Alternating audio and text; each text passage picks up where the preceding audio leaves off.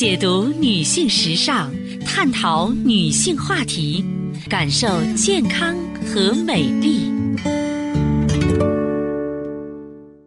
芳华之声，认真倾听。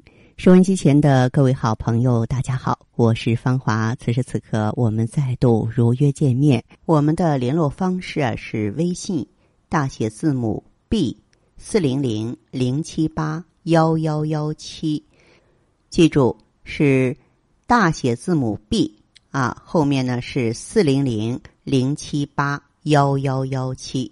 当然，四零零电话呢也是面向全国的听友。亲爱的听众朋友，今天的节目时间中啊，和大家聊一聊女人的脸蛋儿。嗯，具体呢，我们说一说皮肤。当然，脸上的皮肤是最明显的，手上的臂膀上呢也很重要喽。这皮肤白皙是我们中国人审美的一个关键标准。所谓一白遮千丑，白是美的前提。为此呢，古代医籍里啊，对具有美白作用的药物都做了记载。但是呢，诸如“令人白”这样的评价，一般呢都会和“令人肥健”联系在一起。具备这种功能的，你像山药、黄精、茯苓、天冬、麦冬，之所以有这样的联系，是因为古人已经认识到，面色的白皙是要以身体的气血不亏空为前提。那么，具备这样功能的药物，一般都可以补肾、补肝血。可惜的是啊，现代人功利心太强，总想通过抹在脸上的化妆品迅速吸收，来达到美白的目的，而这几乎是梦想啊！现在的医院呢，不是没有美白的外用药物，只是说药物有毒。这种药物呢叫氢醌，在医院的皮肤科有时也会用到，一般呢只是为了解燃眉之急，配合内服的药物发挥作用。所以是个处方药，也就是说，它的使用范围、使用浓度都是必须有医生严格把握的。如果用的不当，比如说浓度过高或时间过长，美白效果一扩大，脸上呢就会因此产生白斑，而这种白斑是很难逆转的，会长久遗留在脸上，变美容为毁容。因此呢。呃，国家对化妆品检测发现的问题呢，很多是因为偷偷添加了氢坤，这绝对是一种啊饮鸩止渴的美白方式。青坤之所以美白呢，是因为它作用在皮肤细胞里的酪氨酸酶，酪氨酸经过酪氨酸酶的激活作用，一步一步氧化，最后呢变成皮肤上的黑色素。那用了青坤呢，就等于。抑制了这个反应中的酶的活性，使酪氨酸呢不能变成黑色素，黑色素就逐渐的淡掉了，皮肤也就白了。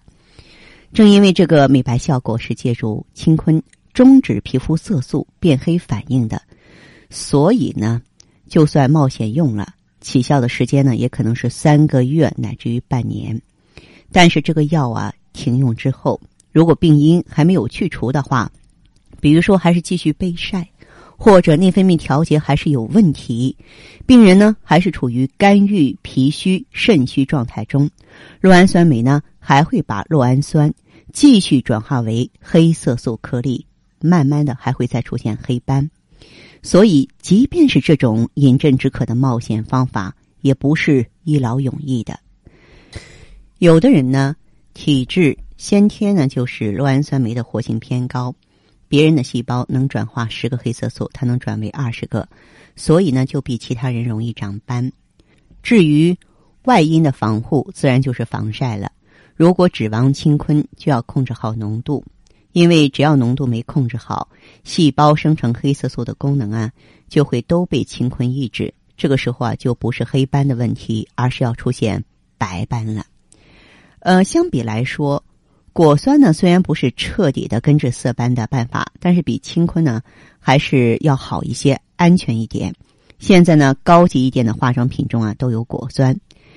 皮肤细胞产生黑色颗粒是人体自我的一道防线，主要防御的是紫外线的伤害。黑色颗粒啊进入皮脂的角质细胞之后呢，它就形成一个帽子一样的结构，保护性的在细胞里进行蓄积，随着皮肤角质的脱落，黑色素也就丢失了。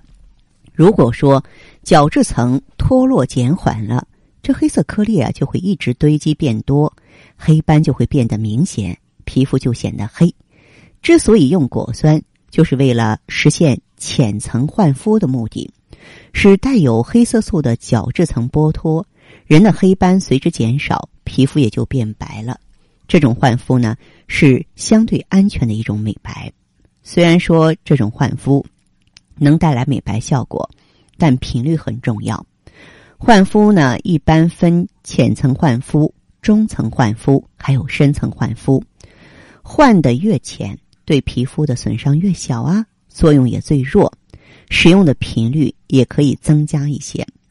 比方说，在一些医院治疗色斑性的疾病或是粉刺性痤疮，这样的焕肤可以两周做一次。如果你只是在化妆品里面加一点点果酸。就可以天天使用这种产品了。